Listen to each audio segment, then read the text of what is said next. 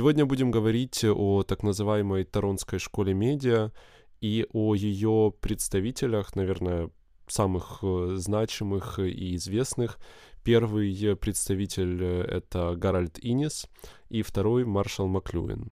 Вообще появление медиаантропологии и всего связанного с ней, что фигурирует в поле современного научного дискурса под э, понятием коммуникативной теории или теории коммуникативных технологий, является значимым моментом в не только философии, но и в литературоведении в более широком поле гуманитаристики. Потому что в контексте медиальной антропологии появляются новые смысловые акценты. Для мыслителей все более важным становится рассмотрение именно коммуникативных технологий и их роли в пределах становления европейской и не только европейской, но и других цивилизаций. Основной интеллектуальный фокус направляется на то, каким образом коммуникативные технологии различных модальностей влияли и формировали то социальное пространство и ту социальную матрицу, которые существовали в пределах различных исторических эпох. И, насколько мы знаем, фактически такое историческое исследование начинается со времен Вавилона, когда появляется, ну вот в частности, шумерская письменность, и постепенно двигается через Древнюю Грецию, Рим, Средневековье, появления типографии и к 20 веку. Соответственно, представители этого направления утверждают, что именно исследование коммуникативных технологий в той форме, в которой они проявляли себя, и в той форме функций, которые они выполняли в пределах этих обществ, является важнейшим для понимания эволюции и становления цивилизаций как таковых. Начнем мы с Гарольда Иниса, потому что он был хронологически первым, он был предшественником Маклюина, и Маклюин находился под его влиянием. И э, мне бы хотелось остановиться на двух его концепциях. Первая концепция, о которой мы скажем в контексте сегодняшней лекции, это разделение между технологиями временного преломления и технологиями пространственного преломления. В чем суть? Суть заключается в том, что под технологиями временного преломления Гарольд Инес понимает в первую очередь определенные материальные носители, на которых была записана та или иная информация. В качестве первых таких носителей, которые присутствуют в истории человечества, он э, берет э, шумерские глиняные таблички, на которых был записан определенный текст посредством довольно специфического типа письма, и постепенно переходит э, к развитию фонетического алфавита в той форме, в которой он происходил в Древней Греции, и постепенно начал развиваться все более и более активно в пределах Римской империи. Что характерно для этого, для этого типа медиума? Характерно для него, как э, описывает это Гарольд Инес, определенная временная стабильность. То есть то, что кодифицированный текст или определенное содержание, информация может существовать на протяжении длительного времени и передаваться, в частности, или же из уст в уста, или из рук в руки – по, из генерации в генерацию. Соответственно, мы видим, что этот тип циркулирования информации или этот способ коммуникации, он задает э, такую длительную темпоральную хронологию, в которой мы способны удерживать определенные культурные коды на протяжении длительного времени. Соответственно, они, оставаясь вот в этом пространстве длительной темпоральности, не теряют своего значения, а с каждой новой генерацией, которая, соответственно, имеет к нему доступ, приобретает все новое и новое измерение.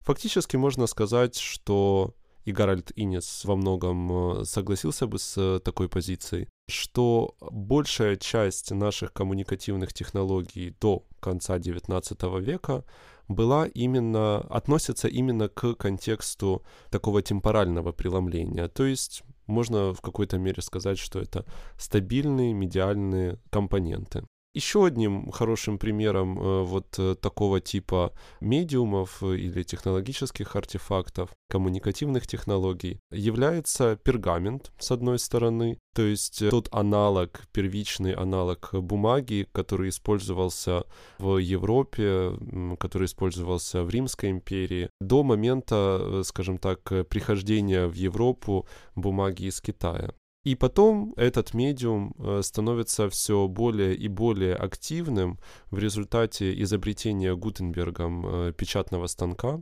и, соответственно, появление типографий, первых типографий. Об этом мы поговорим больше в контексте Маршала Маклюина, потому что, как известно, именно у него э, одна из первых работ, которая сделала его знаменитым, называется «Галактика Гутенберга», где он анализирует, э, каким образом произошла социальная трансформация вот этого вот э, культурного пространства в связи с изобретением Гутенберга. Продолжая разговор о Гарольде Инисе, хотелось бы сказать о втором типе медиальных технологий, которые он называет э, медиумы, которые преломляют пространство. Сразу же приведем э, пример, которым сам пользуется Гарольд Инис. К подобным технологиям он относит э, радио и, как бы это, может быть, странно не звучало, но газеты. Что характерно для этих технологий, это то, что они очень быстро распространяются в пределах определенного пространства.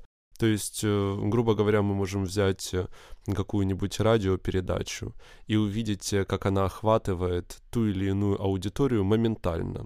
То есть максимально большое количество людей, вот эта вот целевая аудитория или группа, которая слушает э, ту или иную передачу, сразу же оказывается под влиянием вот этого вот медиума.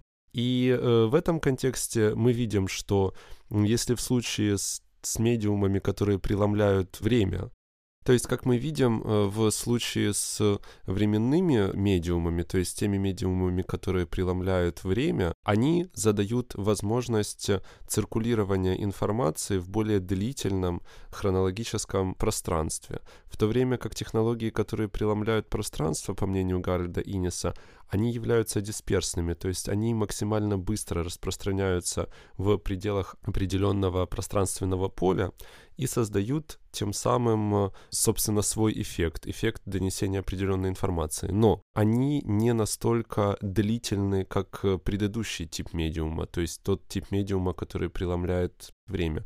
Соответственно, можно сказать так, что Библия, которая была напечатана в, в одной из первых типографий Гутенберга, и относится, собственно, к медиумам, которые искривляют или преломляют время, является более длительным и сильным медиумом, чем, например, радиовыпуск или радиопрограмма, которая максимально быстро, достигнув определенного количества своих слушателей, тем не менее моментально забывается или закрывается другими типами информации, как, такими как следующая, например, радиопрограмма или какой-нибудь э, новый э, выпуск новостей.